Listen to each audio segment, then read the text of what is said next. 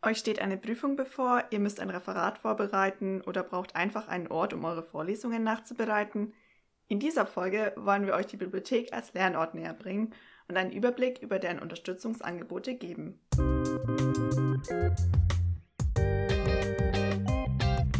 Hallo zusammen, ich bin Tamara. Und ich bin Sophie. Wir freuen uns sehr, dass ihr bei der ersten Folge der zweiten Staffel von Wie bitte dabei seid. An alle alten und neuen Zuhörerinnen und Zuhörer, Herzlich willkommen. Wir hoffen, dass wir euch mit unserem Podcast hilfreiches Wissen rund um die wissenschaftlichen Bibliotheken mit auf den Weg geben können und so euren Studienalltag erleichtern können. In dieser Folge soll es um das Lernen in der Bibliothek gehen. In unserem Studiengang wird immer wieder betont, dass die Bibliothek als Lernort immer wichtiger wird. Das zeigt sich zum Beispiel daran, dass viele Studierende die Bibliothek zum Lernen aufsuchen. Genau, doch die Bibliothek bietet viel mehr als nur ruhige Plätze zum Lernen. Heute möchten wir euch Tipps geben, wie ihr die Bibliothek am besten zum Lernen nutzen könnt und welche Angebote es alles gibt. Sophie und ich haben, bevor wir das Studium des Bibliothekswesens aufgenommen haben, nichts anderes studiert. Daher haben wir wenig Erfahrung, was das Lernen in der Bibliothek angeht und kennen das Ganze eher von der anderen Seite. Um in das Thema einzusteigen, haben wir uns deshalb gedacht, dass wir uns mal etwas umhören, ob ihr in der Bibliothek lernt und warum bzw. warum nicht.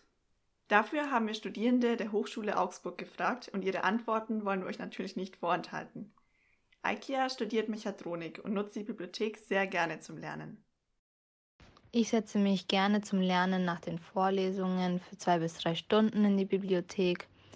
Aber kurz vor der Prüfungsphase oder während der Prüfungsphase mag ich doch lieber zu Hause lernen, da es in der Bibliothek auf Dauer echt ungemütlich werden kann. Jasmin studiert soziale Arbeit und im Gegensatz zu Aikia lernt sie zu Hause am besten. Also ich lerne eigentlich nicht in der Bibliothek, weil ich es eher schätze, wenn ich meine Materialien ohne Hintergrundgeräusche nacharbeiten kann und meine Hochschule die meiste Literatur auch in Online-Datenbanken zugänglich gemacht hat, sodass erstmal auch keine Notwendigkeit besteht, warum ich dafür in die Bib gehen müsste. Fabienne studiert ebenfalls wie Aikia Mechatronik und lernt zu Hause am liebsten auch wenn sie die Bibliothek an sich gerne als Ort mag. Also ich stelle es mir echt super vor, in der Bibliothek zu lernen. Äh, ich finde, äh, Bücher haben immer eine schöne Atmosphäre oder man fühlt sich dann einfach gleich wohler. Und deswegen mag ich die Bib eigentlich sehr gerne. Ich lerne aber nicht so oft in der Bib, weil ich ähm, beim Lernen mir selber Sachen vorsage oder vorspreche. Und das wäre natürlich ein bisschen fehl am Platz in der Bibliothek, wenn alles sehr, sehr leise sein sollte. Es ist wirklich interessant, da wir ganz unterschiedliche Antworten erhalten haben. Während Aikia gerne in der Bibliothek lernt, stören Jasmin die Hintergrundgeräusche, wenn beispielsweise jemand tippt, blättert oder herumläuft. Fabienne sagt sich die Dinge laut vor, um sie sich besser merken zu können. Ja, jeder lernt also anders. Ich kann da Fabienne total verstehen, da ich mir auch immer den Stoff laut vorsagen muss, um ihn mir besser merken zu können. Wie sieht das eigentlich bei dir aus? Brauchst du auch absolute Ruhe zum Lernen? Nicht unbedingt. Manchmal höre ich auch gerne nebenbei Musik, aber mir geht es auch oft so, dass ich laut vor mich hin denke. Ja, wie ihr seht, haben wir alle unterschiedliche optimale Lernumgebungen und Methoden, wie wir uns am besten Dinge merken können. Doch auch wenn die Bibliothek am meisten wegen ihrer ruhigen Atmosphäre von den Studierenden geschätzt wird, bietet sie auch noch viele weitere Angebote, die euch beim Lernen unterstützen können. Von den ruhigen und klassischen Plätzen im Lesesaal haben wir ja schon gehört. Wie ja bereits angedeutet hat, kann es zu Prüfungszeiten oftmals ungemütlich werden, da viel los ist. Richtig. Manche Bibliotheken bieten daher sogenannte Park- oder Pausenuhren an. Damit kann man seinen Lernplatz reservieren, um eine kurze Pause einzulegen. Denn Pausen sind beim Lernen sehr wichtig, um mal den Kopf frei zu bekommen. Mir ging es schon mal so, dass ich mehrere Stunden am Stück gelernt habe und dann ging einfach gar nichts mehr rein. Das mit den Pausen kann ich also absolut bestätigen. Ja, außerdem kann man bei manchen Bibliotheken online einsehen, wie groß die derzeitige Auslastung der Arbeitsplätze ist. Das ist natürlich hilfreich, wenn man nicht in die Bibliothek fahren will, nur um dann zu erfahren, dass kein Platz mehr frei ist. Es gibt auch teilweise die Möglichkeit, Arbeitsplätze für einen bestimmten Zeitraum zu reservieren. Informiert euch einfach mal auf der Website eurer Bibliothek oder fragt nach, ob eure Bibliothek derartige Angebote hat. Dies gilt übrigens für alles, was wir euch heute vorstellen. Die Bibliothek ist aber nicht nur ein Ort, um alleine zu lernen. Meist gibt es Gruppenarbeitsräume, in denen man sich mit anderen Personen austauschen und zusammenarbeiten kann.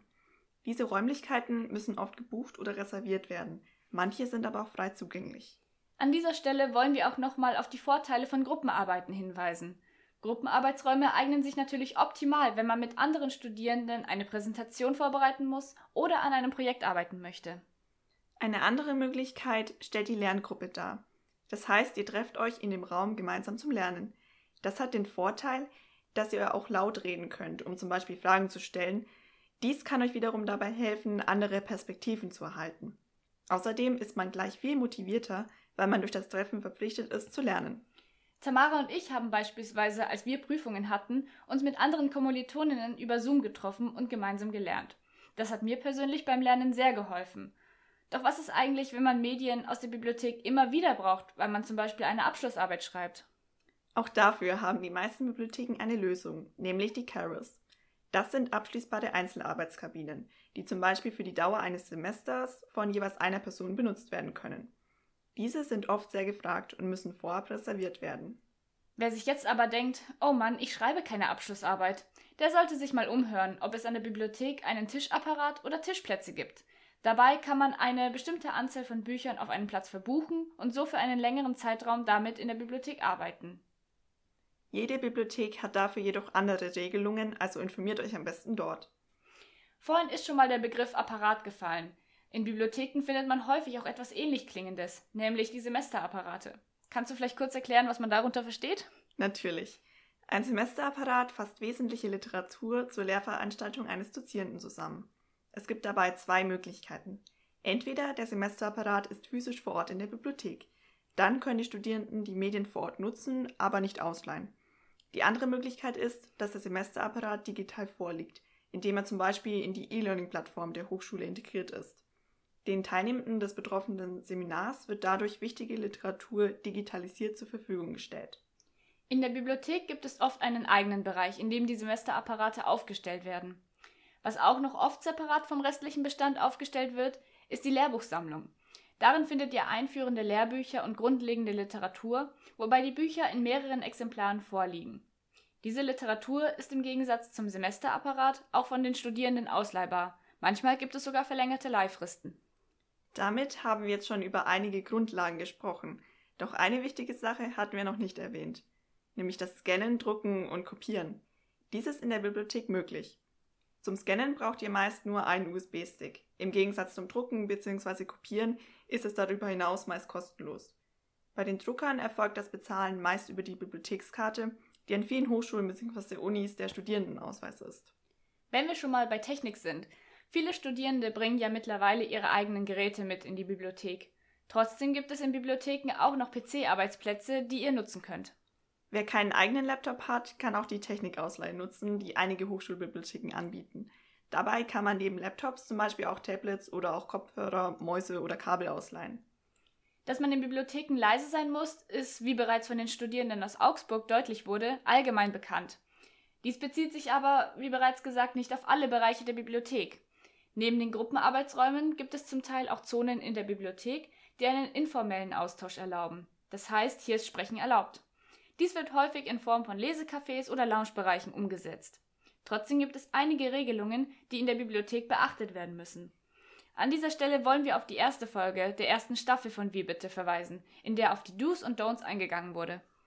Ja, große wissenschaftliche Bibliotheken haben meist spät abends und auch am Wochenende offen. Es gibt sogar Bibliotheken, die 24-7 geöffnet sind.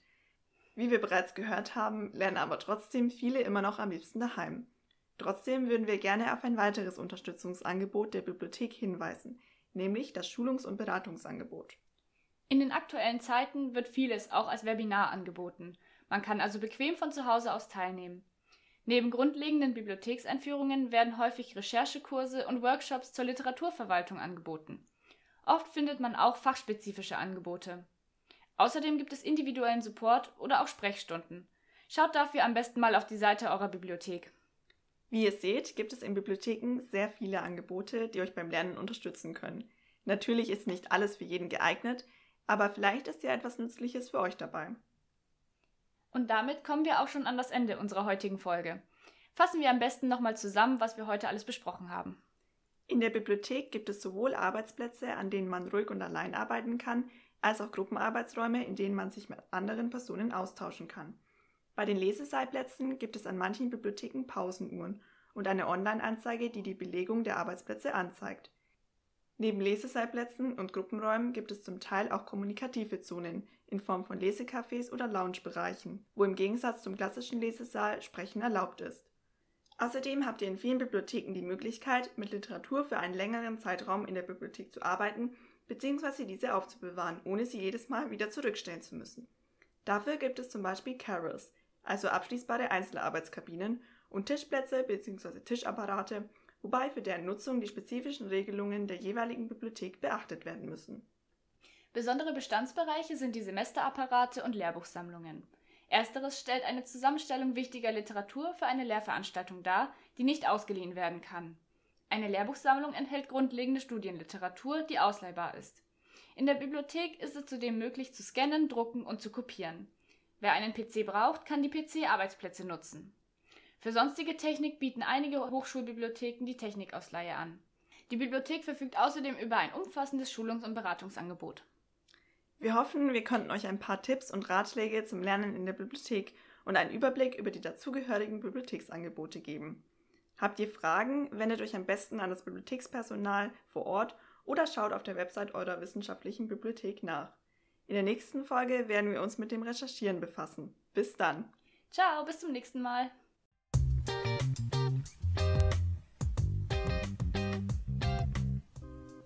Wie bitte ist ein Podcast-Projekt des Fachbereichs Archiv- und Bibliothekswesen der Hochschule für den öffentlichen Dienst in Bayern. Wenn ihr mehr über uns erfahren wollt, besucht doch unseren Blog unter aubib.de. Und wer noch nicht genug von uns bekommen kann, hier noch ein paar Outtakes. Das zeigt sich zum Beispiel darin, dass viele Studierende die Bibliothek zum Lernen aufsuchen.